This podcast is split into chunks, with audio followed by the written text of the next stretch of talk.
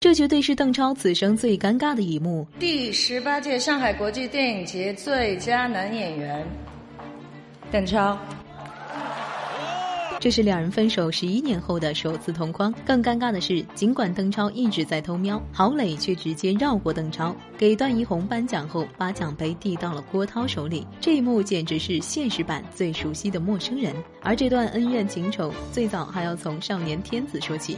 剧中，邓超饰演万人敬仰的天子，郝蕾则是爱而不得、寂寞空虚的静妃。朝夕相处的生活令两人互生情愫，戏外也开始了如胶似漆的同居生活。为了见证这份刻骨铭心的爱情，两人还各自在身上吻了爱的印记。只是谁都没想到，年少的爱来得快，去得更快。大火后的郝蕾接到娄烨的戏约，被告知其中有一场全裸戏份。有些大男子主义的邓超不甘心女友暴露于人前，极力阻止。奈何敬业的郝蕾认为这是不可多得的机会，不顾一切背上行李进组，却没想到回家后爱巢早已人去楼空。同时，邓超也被传出与其他女演员搞暧昧。郝蕾甚至风风火火大闹剧组，分手后甚至患上严重的抑郁症，多次走入自杀的极端。反观直接将郝蕾从生命中抹除，从不承认两人有过一段情的邓超，这对金童玉女的人品高下立见。而邓超抛了旧爱，又迎来新欢，很快跟孙俪坠入爱河。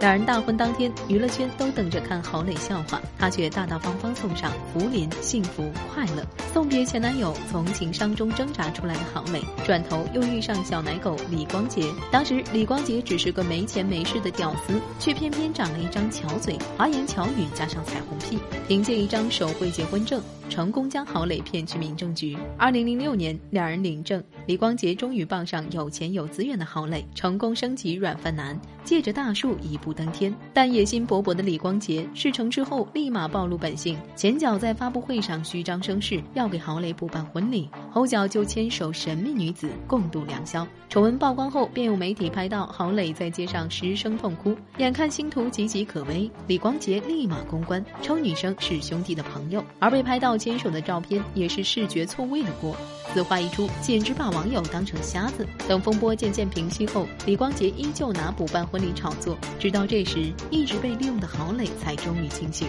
发表声明称两人已经分居，将李光洁定在婚内出轨的耻辱柱上。然而，谁能想到李光洁软饭硬吃，又在背后耍阴招，联络卓伟编造郝蕾黑料，致使她瞬间从清纯娇媚的女明星变成恶俗失婚疯子，被黑的连渣都。不生，卓伟甚至还亲自下场为其洗白。这番操作，连傻子都能看出李光洁龌龊的小心思。但郝蕾也不是好惹的，直接发博破口大骂，但还是让婚内出轨、手段下流的李光洁占了上风。然而，真性情的郝蕾承受的恶意远不止于此。彼时，他举办化妆舞会结识郭嘉明，两人还一起进组拍摄《永不瞑目》。谁料拍了两百多条后，郝蕾突然被踢出剧组，同时相关人员发文并直指他消极怠工，拉着郭嘉明彻夜狂欢。本以为好友能出面帮自己洗清冤屈，谁料郭嘉明见郝蕾失了势，倒戈作伪证，出具所谓书面材料证明两人的恋爱关系。不甘当冤大头的郝蕾发文无耻混蛋。指软饭男郭嘉明借自己上位，而后据理力争，将整个剧组告上法庭，最终获赔二百七十万精神损失费，为自己洗清冤屈。事实真相是，郝蕾被带资进组的赵子琪取代，而郭嘉明则是拉他下水的一颗棋子。此事过后，郭嘉明再不敢出来冒头，两人自然也恩断义绝。可谁曾想，二零二一年郭嘉明同妻子离婚后，竟像条疯狗般在自己动态下评论：“我爱的女人叫郝蕾。”此举直接点燃了郝蕾怒火。怒斥她想红想疯了，最后还提到郭嘉明现在的男友曾是郝蕾的闺蜜。原来她的性取向也有问题。郭嘉明自讨苦吃，又背上骗婚的罪名，死到临头还要拉郝蕾垫背，这番操作属实自作自受。与此同时，郝蕾再度与刘烨结束一段四年的婚姻，坦言没有性格不合，没有狗血剧情，纯粹是因为缘分尽了，不想勉强。如今她成了两个孩子的单亲妈妈。不过对于郝蕾来说，婚姻已经不再是必需品。于是他开始专攻事业，成功在娱乐圈杀出一条血路。不要去接烂戏，但是我是拍烂戏长大的。郝蕾的一句话怼得章子怡满脸尴尬，更是将她背靠张艺谋献媚上位的事儿扒个精光。我也是很小就开始演戏，但是我没有子怡那么幸运。就是他可能上大学的时候就拍到了一谋导演的戏，因抢了曾黎的戏才跻身谋女郎的国际章，顿时无言以对，只能在一旁陪笑脸。即便他身上包裹着国际巨星光环，但面对强势的郝蕾，还是弱得不堪一击。毕竟郝蕾年少成名，凭借《十七岁不哭》里的杨钰玲，梳着小鹿纯子头，成为一代人心中的初代白月光。二零零二年出演《少年黄飞鸿》时，让人惊艳的十三姨扮相更是不输关之琳。到了少年天子时，又变身嚣张跋扈、因爱生度的静妃，让一个尖酸刻薄的形象成为整部剧的神来之笔。自出道以来，郝蕾就轻松玩转各种影视题材。而后更是摒弃虚名，奔向小众的话剧舞台。《恋爱中的犀牛》里疯狂的敏敏成为永恒的经典。作为观众心中的无冕影后，郝蕾早就凭借精湛的演技证明了自己。反观靠抢角进圈的章子怡，虽然拿奖拿到手软，但对她演技的吹捧伴随的都是努力，而并非灵气和天赋。这就难怪郝蕾会当面嘲笑他。靠着好运气跟手段上位的章子怡，真该向郝蕾学学如何接纳真实的自己，不必走哪儿都强调自己是天赋型演员。对于我来说，过分的谦虚还不如骄傲。当然，郝蕾虽然心直口快，并不是目中无人。早期接受采访时，他就表示最欣赏的女演员是袁泉和周迅。而在工作中，实力非凡的郝蕾自然也不愿与大多数人同流合污。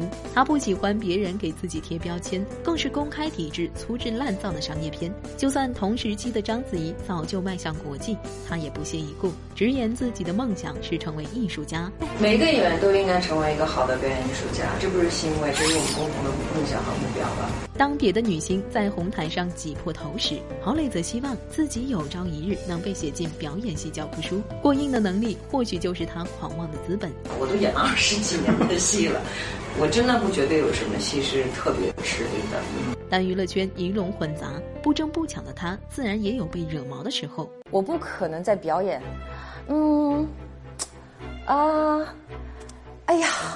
你觉得会舒服吗？郝蕾声情并茂的展示，结结实实给了张艺谋一巴掌。毕竟装纯扮无辜是刘浩存的必杀技。嗯嗯，哎呀，对于这种奇特的艺术形式，郝蕾直言没有这种表演形式。如果它叫一种形式，那么叫做坏形式。事实上，这也不是他第一次大胆开麦。在我就是演员的幕后，郝蕾更是生动诠释了什么叫辣眼宫斗戏。你是太后啊，你明明在看着我，然后这样。